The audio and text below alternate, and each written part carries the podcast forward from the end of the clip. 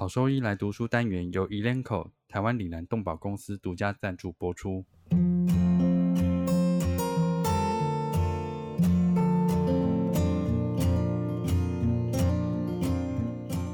欢迎收听超级好收益来读书，好读书，读书好，读好书，三日不读书，竞争一定输。眼睛太忙没时间念书，好收益来读书，用说给你听。我是兽医师林哲宇 Steven，我是兽医师肖慧珍。在这边，我们挑选十个有趣的文章主题，用说的方式帮大家读书。从七月一号开始，连续三个月，每周一的中午十二点准时更新。周医师来读书喽！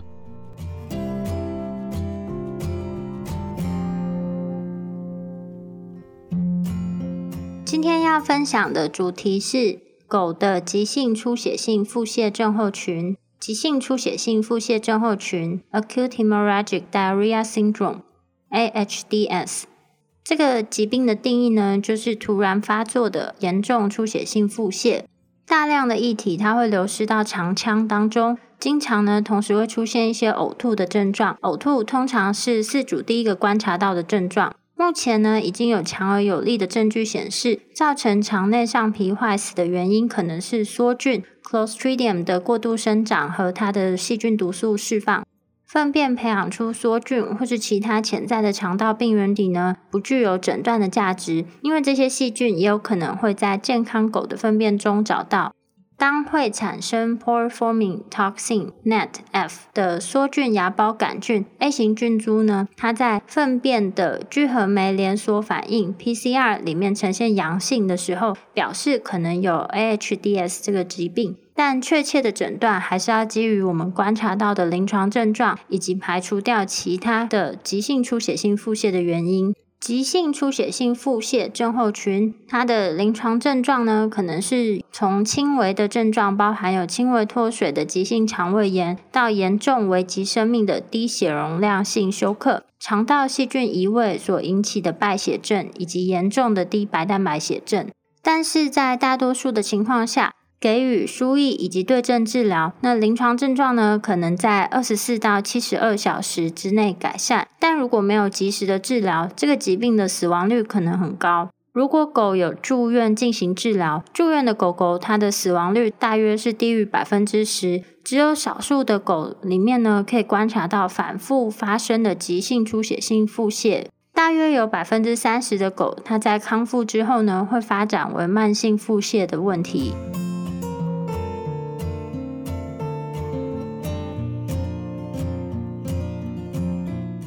狗的急性出血性腹泻症候群，在临床上面会看到哪一些变化？那在临床症状以及血液检查数值要注意哪一些方面呢？这个疾病呢是在任何年龄或是任何品种的狗都可能受到影响，但是中年的狗，中位数五岁，范围从三个月龄至十六岁之间，或是小型犬，中位数是九点八公斤。范围从一点五公斤到五十五点二公斤之间，主要就是小型的中年犬，它在急性出血性腹泻症候群，它的发病率是更高的。这个疾病的特征呢，它的症状可能是急性到超急性，大约有百分之五十的病例，第一个出现的临床症状呢是呕吐，呕吐完之后，接着会看到水样的出血性腹泻。这疾病的发生呢，通常和改变饮食或是饮食不当是没有什么关联性的。但是在一篇没有发表的研究中显示，这个急性出血性腹泻症候群，它其实在冬季发生的机会是比其他季节来的高一些。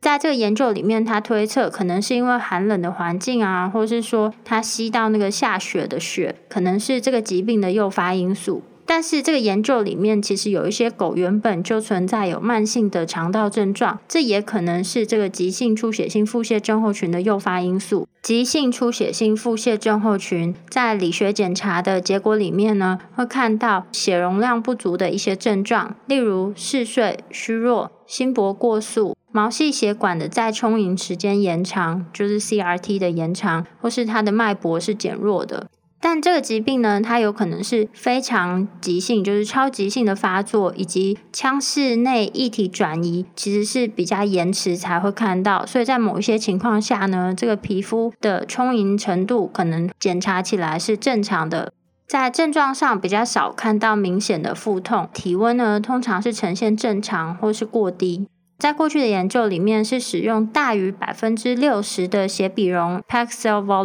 PCV 来定义这个 AHDS。但是呢，在一篇包含一百零八只患有 AHDS 的狗的研究中显示呢。这些狗，它在就诊前的这个 PCV 的中位数是百分之五十七，整个一百零八只狗里面，它的 PCV 的范围呢是从百分之三十三到百分之七十六。这表示呢，其实患有这个急性出血性腹泻症候群的狗，它们的 PCV 多半是呈现升高或是正常，或是呢只有轻度到中度的升高，很少在一就诊的时候就看到低于参考范围的 PCV。所以，如果在出现出血性腹泻的狗里面看到有贫血的症状，那就表示说呢，可能是有真正的肠道出血，例如凝血障碍，或是肠道里面有溃疡，或是肠道里面有肿瘤。那白血球像呢，则是会看到一些压力或是紧迫反应时的一些典型变化，例如轻度的嗜中性球增多、淋巴球减少、嗜酸性球减少。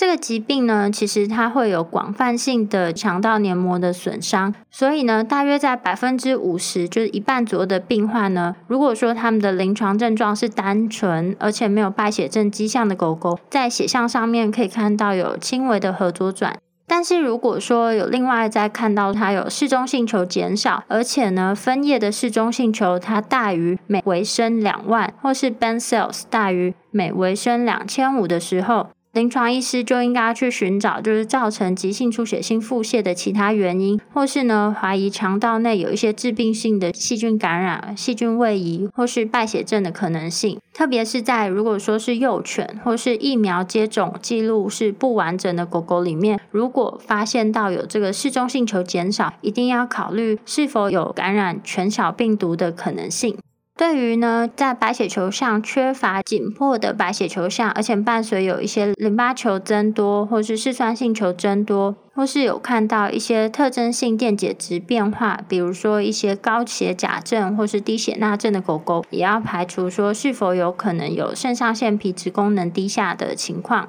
在少于百分之十患有急性出血性腹泻症候群的狗当中呢，可能在就诊的时候或是恢复水合状态之前呢，有看到他们的血象出现低白蛋白血症。这个表示说血浆蛋白其实它在肠道里面是显著的流失，所以呢，在补充输液之后，一定要再重新评估白蛋白血症的程度，来确认是不是需要再做其他额外的治疗或是其他额外的补充，例如说是不是要再另外给予新鲜的冷。冻血浆或是白蛋白溶液。另外呢，就算是严重脱水的情况，但是在大多数急性出血性腹泻症候群的狗呢，它们的血检数值上不太会出现肾前性的淡血症。所以呢，如果出现淡血症的狗狗，必须在输液治疗前就先评估它们的尿比重，来区分是否有脱水，或是呢，它其实是有潜在的肾功能障碍。整体而言，这个急性出血性腹泻症候群呢，它们在血清生化学里面的变化并不是很明显，大概是只可以看到轻至中度的 LT 升高，或是血液的酸碱值轻微下降，碳酸氢盐的浓度下降，以及明显的乳酸浓度上升。这些数值的变化，可能是因为低血容的状态下，肝脏和肌肉组织的灌流减少所导致的。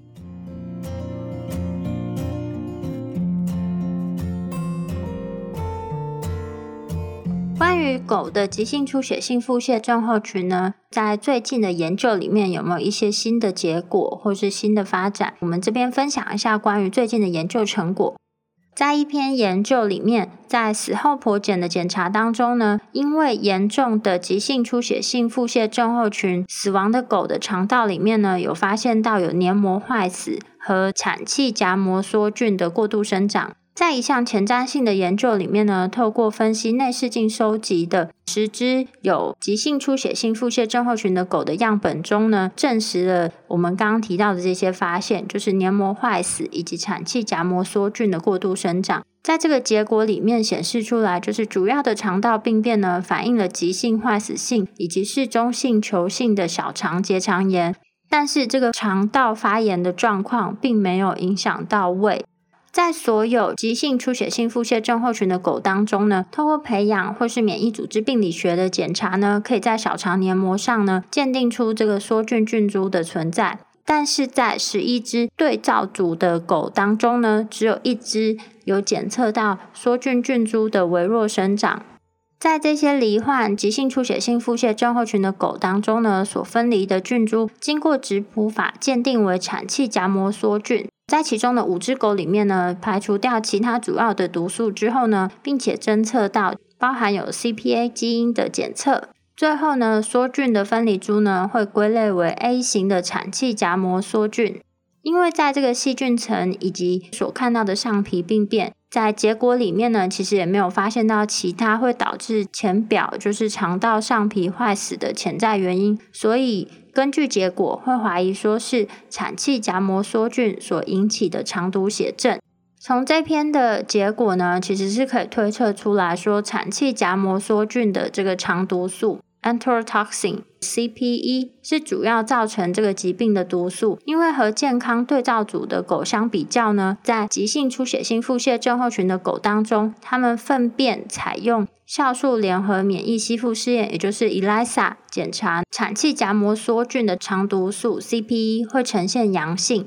但是在另一个研究里面呢，却反而发现了其他的结果，就是说，在急性出血性腹泻症候群的狗当中呢，只有百分之二十四的狗呢具有肠毒素的阳性粪便 ELISA 测试结果，所以这个结果呢就导向了说，哎，其实这个产气荚膜梭菌肠毒素 CPE 并不是导致黏膜损伤和出血性腹泻的唯一毒素。在二零一五年的研究，又从这些致命致死性的急性出血性腹泻症候群的病例中呢，又分离出了产毒型的 A 型的产气荚膜梭菌的基因组里面，发现另外三个可能的这个毒素基因，分别是为 NETE、NETF 以及 NETG。这些毒素呢，它是分别属于就是溶血素的家族，能够在敏感细胞当中呢形成孔洞，造成细胞质的质膜破坏，最后会导致渗透性的细胞分解。在进行了多项体外的实验呢，更显示说当中这三个毒素基因，其实 NETF 它是具有高度的细胞毒性。当让这个 NETF 失去活性呢，就能够阻断毒性。所以在二零一五年的研究之后呢，我们可以知道说，和健康以及不同肠道疾病的狗相比，如果说患有急性出血性腹泻症候群的狗的粪便样本当中呢，它具有编码 NETF 基因的产气荚膜梭菌，那它罹患这个疾病的患病率是更高的。所以呢，从这个结果会推测说，哎，其实梭菌的菌株过度生长，可能只是一些继发性的结果。但特别令人感兴趣的事情是，在一组具有和急性出血性腹泻症候群的狗相似的肠道病变的全小病毒感染的狗当中呢，全小病毒感染的狗当中其实是没有检测到关于编码 NETF 的产气荚膜梭菌的菌株。总结目前所有的资讯，可以假设就是 NETF 可能是导致急性出血性腹泻症候群的主要独立因素。但是呢，其实这个产气荚膜梭菌它还是会产生许多细胞外酵素以及少量的毒素，例如 K 毒素啊、酪蛋白酶或是透明质酸酶等等的。那单独来看，这些其他的毒素的每一种，可能都在产气荚膜梭菌的相关疾病发病机制当中，只占有一些次要的作用。但是呢，这些次要的毒素的作用呢，其实累积起来的效应可能是很大的。所以需要进一步的研究来确定这些成孔毒素和产气荚膜梭菌的肠毒素，它们在急性出血性腹泻症候群的发病机制当中的确切作用，并且呢，来寻找说导致这个独立的新毒素。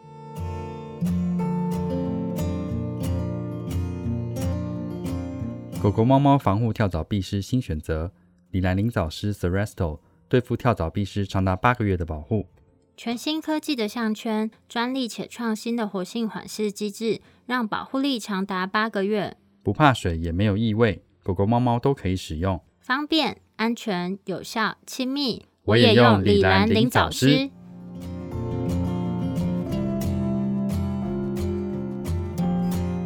目目前来说，到底要怎么样去诊断这个急性出血性腹泻症候群？这个疾病的诊断策略是什么？在罹患有急性出血性腹泻症候群的狗当中呢，钙胃蛋白 calprotectin S 一百 A 十二以及 alpha one 蛋白酶抑制剂这些的粪便标志物会增加，表示呢，它们其实有肠道损伤以及相关的肠道炎症。在十六 sRNA 基因的粪便微生物组分析显示，在和健康狗相比呢，这个急性出血性腹泻症候群的狗当中呢，它们有比较多的产气荚膜梭菌、芽孢杆菌属以及 Suterella 属。在检测粪便 ELISA 的试验里面呢。CPE 也就是产气荚膜梭菌的肠毒素，通常会呈现阳性的。那在粪便的培养物里面，也可以记录到产气荚膜梭菌、芽孢杆菌的生长。但是这些结果也可以证明，在其他狗身上看到的一些胃肠道疾病，甚至在健康的狗当中，就是它们其实粪便培养有可能会是呈现阳性。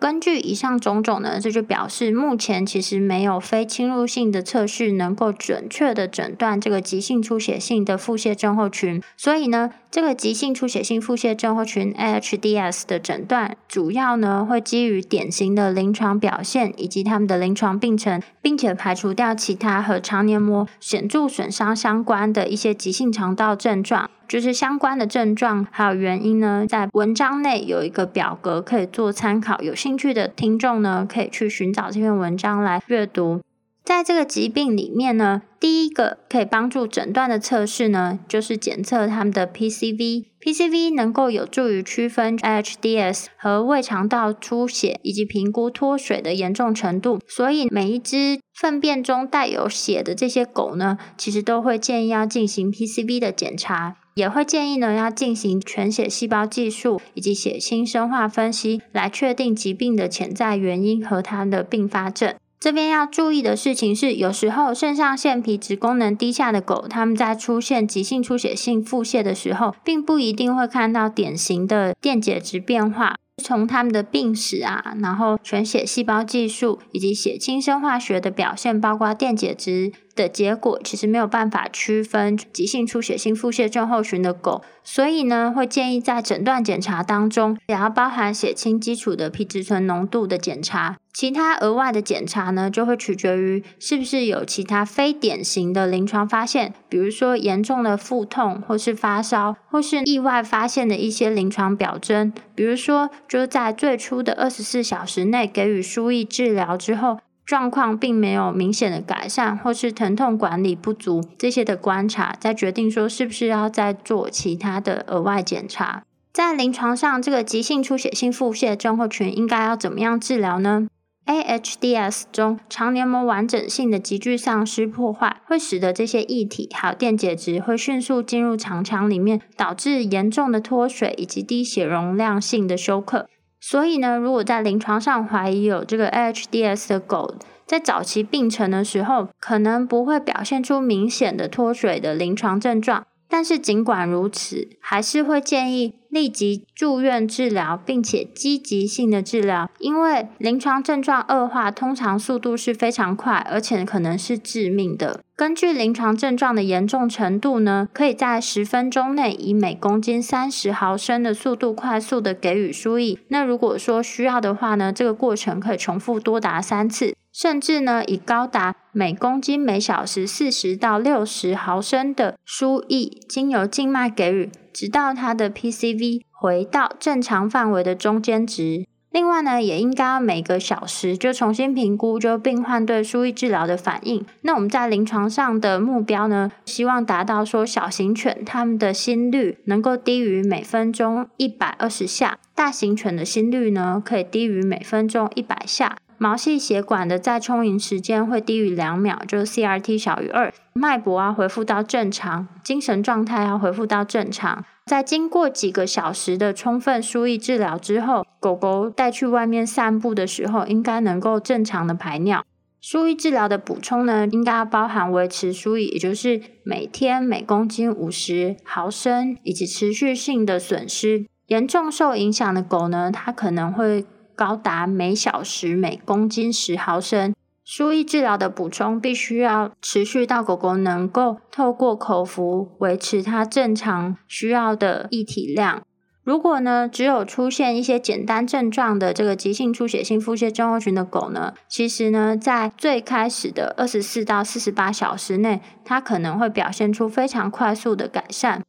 但是如果说在二十四到四十八小时内并没有出现明显的临床改善，那我们就要重新评估病患出血性腹泻的其他原因，比如说是不是可能有一些急性胰脏炎，或是其他的并发症，比如说严重的低白蛋白血症、细菌位移、败血症，或是弥漫性血管内凝血的情况出现。一般来讲，在这个疾病里面，很少有狗会出现明显的低白蛋白血症。如果说出现的时候呢，它可能会需要一些合成胶体溶液、血浆或是白蛋白溶液的补充。在补充的时候呢，最好是给予狗来源的白蛋白溶液。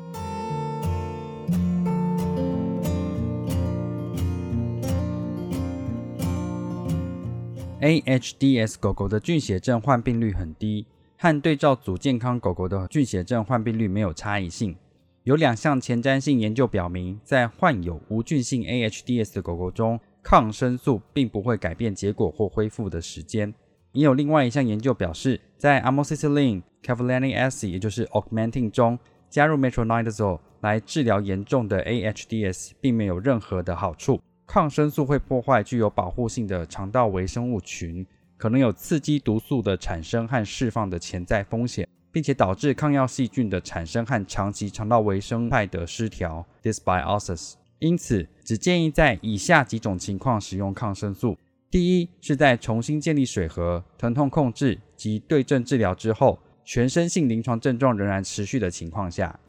第二，是到院的时候已经有全身性发炎症状的病患；第三，是已经知道有免疫低下问题的病患。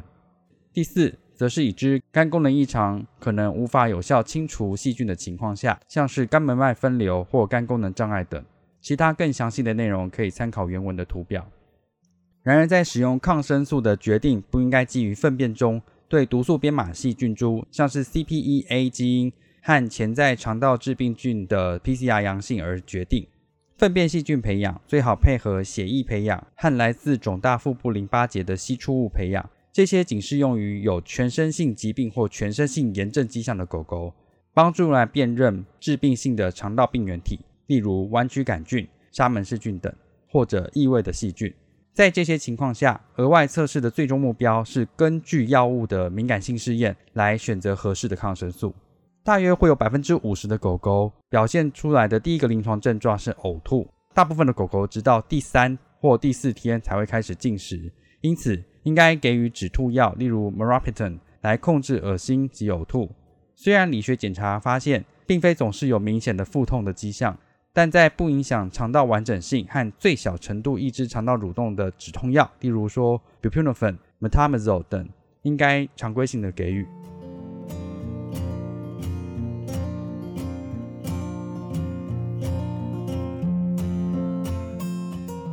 预防长期问题的潜在策略。在人的医学，急性肠炎是公认的慢性疾病诱因。相似的，有两项独立研究表明，发生过严重急性肠道损伤的狗狗，在往后的生活中罹患慢性肠道疾病的风险会增加。有百分之四十二从全小病毒感染中幸存下来的狗狗，以及大约百分之三十 AHDS 的狗狗，在后续的生命中都会发展为慢性腹泻的问题。而这样的情况显著高于相同年龄和品种的对照组。在全球病毒感染的对照组为百分之十二，AHDS 的对照组为百分之十四。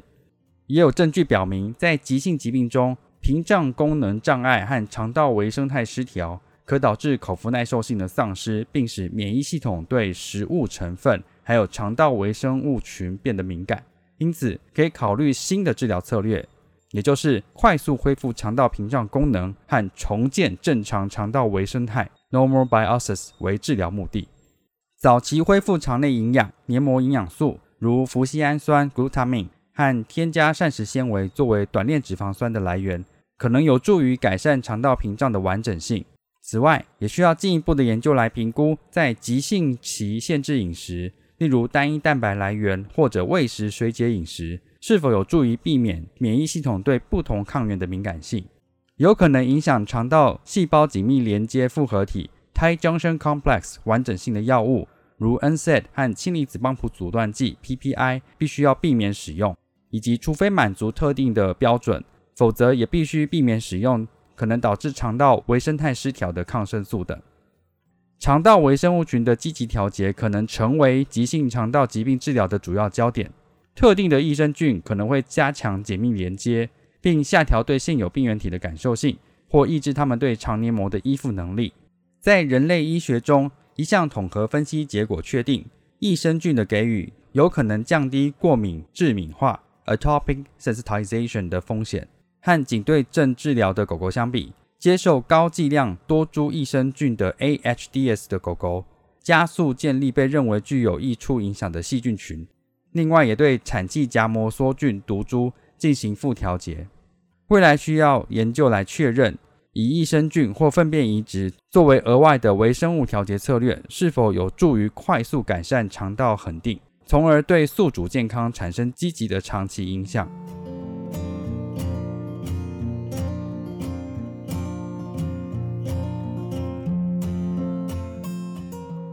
总结：尽管大多数患有 AHDS 狗狗的病程并不复杂，而且恢复得非常快，不过不能忽视的是，在部分的狗狗中仍然会出现并发症。目前，临床兽医师面临的主要挑战是在排除其他已知的急性出血性腹泻原因之后，对 AHDS 做出明确的诊断，并要确认需要抗生素治疗的病患。根据 d a l a f o k 以及其团队和 Hopman 等人定义的全身性炎症反应症候群标准，患有 AHDS 和低血容量性休克症状的狗狗，在就诊时没有办法和患有败血症的狗狗区分开来。因此，输液治疗后的临床重新评估是将患者正确分类为败血症和非败血症的重要步骤。未来的研究方向应主要在发现参数和建立清楚的抗生素使用标准，来帮助识别败血症患者。或者在病患到院或疾病早期识别有高风险成为败血患者的病患，有初步证据表明，罹患 AHDS 后，狗狗在往后的生活中患有慢性腹泻的风险会增加。因此，应该调整在疾病急性期的问题管理重点，包括防止进展为慢性疾病的治疗策略，增加对食物抗原和肠道微生物群的敏感性。可能发生在屏障功能障碍阶段的假设，必须得到进一步的证实。此外，也必须确认哪些可能是增加发生长期并发症风险的因素。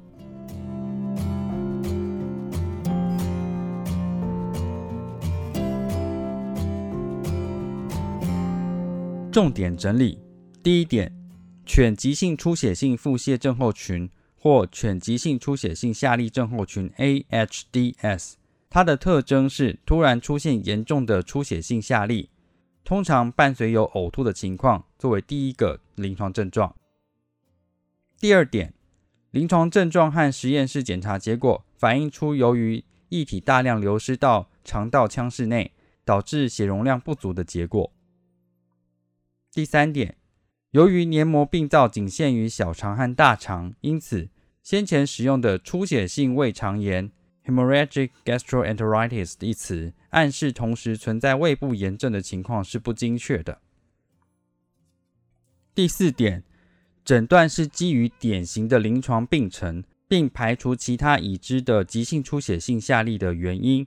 此外，产气荚膜梭菌编码呈孔毒素 （NETF，Port-forming toxin NETF） 的聚合酶连锁反应结果如果呈阳性，是支持 AHDS 的诊断。第五点，快速液体容量置换，也就是输液和对症治疗，通常可以让病程缩短，大约为二十四至七十二小时。只有当狗狗有全身性炎症迹象时，才应该使用抗生素来治疗。